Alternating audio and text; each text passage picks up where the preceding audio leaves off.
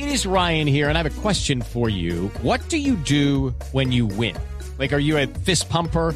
A woohooer, a hand clapper, a high fiver. I kind of like the high five, but if you want to hone in on those winning moves, check out Chumba Casino. At ChumbaCasino.com, choose from hundreds of social casino style games for your chance to redeem serious cash prizes. There are new game releases weekly, plus free daily bonuses. So don't wait. Start having the most fun ever at ChumbaCasino.com. No purchase necessary. BGW. Void were prohibited by law. See terms and conditions. 18 plus.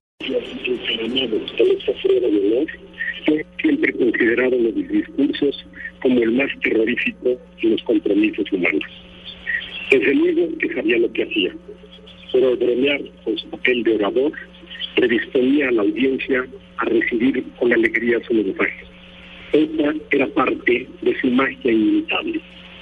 Al platicar ayer con Mercedes, le pregunté si quería que dijera algo en especial o dejar de mencionar algo. A lo segundo le dijo contundente, puedes decir lo que quieras, en esta familia no hay secretos. Y sobre qué decir, me sugirió que hablara sobre la música y las cosas felices que le rodeaban. Gabriel García Márquez fue un hombre feliz, y la felicidad se transmina a todo lo que su pluma de escritor tocó. De, la música solo diré que la hemos escuchado, que la que hemos escuchado esta tarde es una selección de Rodrigo Gonzalo sobre algunos de los temas favoritos de su padre, que no solo disfrutaba de la música popular, como sabemos, sino que tenía una gran afición por la música de concierto. Pero quisiera comenzar por el principio.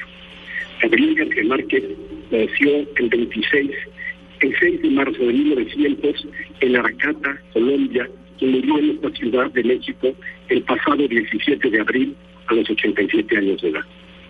Ese arco de vida marcó la trayectoria extraordinaria de un hombre de sus tres patrias, Colombia, México y el idioma español.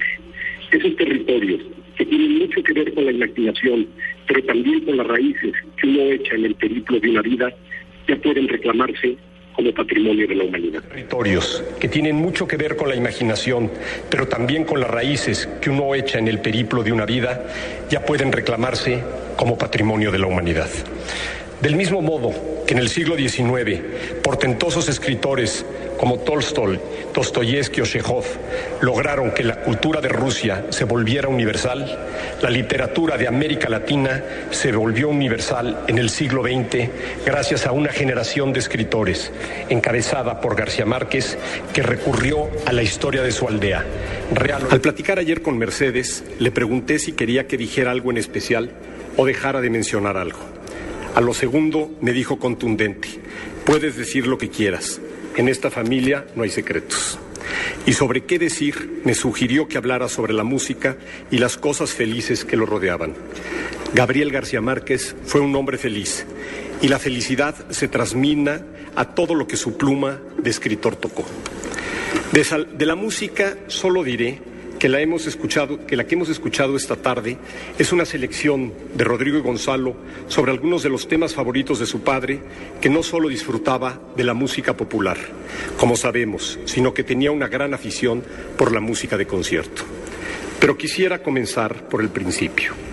Gabriel García Márquez nació el 26 el 6 de marzo de 1900 en Aracata, Colombia, y murió en esta ciudad de México el pasado 17 de abril a los 87 años de edad. Ese arco de vida marcó la trayectoria extraordinaria de un hombre y sus tres patrias, Colombia, México y el idioma español. Colombia, México y el idioma español, las tres patrias de Gabriel García Márquez, dice a esta hora el encargado de encabezar la ceremonia que se adelanta en el Palacio de Bellas Artes en el Distrito Federal. Escuchemos lo que sigue pasando hasta ahora allí en el DF. Gabo fue, como dijo Carlos Fuentes, un nuevo descubridor, un bautizador del nuevo mundo, en la tarea interminable de darle nombre a América. Sobre México, al aceptar la Orden del Águila Azteca en 1982, García Márquez dijo, no es una segunda patria, sino una patria distinta que se me ha dado sin condiciones y sin disputarle a la mía propia el amor y la felicidad que le profeso, y la nostalgia con que me lo reclama sin tregua. Aquí Gabo pudo ser, sin celos ni exigencias, en perfecta concordia, colombiano y mexicano, y así lo honramos hoy. Celebramos al escritor que siempre tuvo presente su infancia, ese gran asombro de ojos desorbitados de la realidad que vivió de niño y que jamás se fue. Celebramos que sus recuerdos hayan sido atizados por la invención o motivados por ella.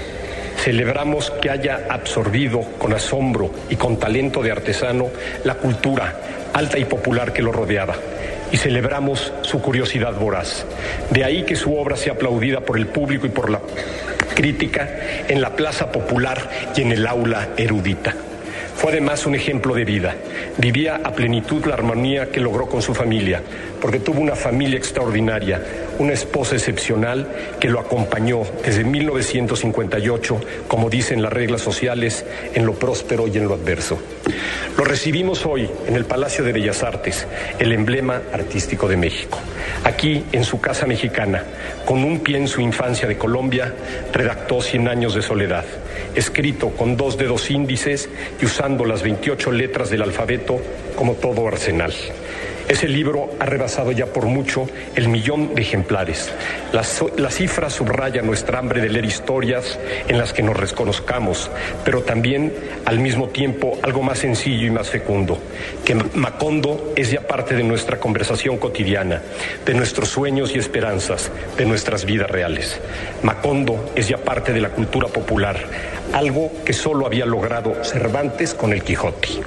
García Márquez, el continuador y renovador de la tarea literaria cervantina, nos ha dejado a unos días de la conmemoración que el mundo hace del Día Internacional del Libro, fecha en que se recuerda a Cervantes, a Shakespeare y al Inca Garcilaso, autores con los que se mide en talento.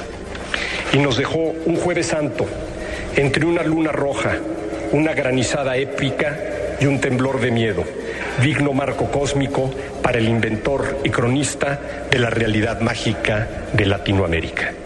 En el coronel no tiene quien le escriba, encontramos estas líneas. En la vida, más que en la muerte, más que la muerte es la que no tiene límites. Sus libros, su legado, su invaluable regalo al mundo tampoco tienen límites. Muchas gracias.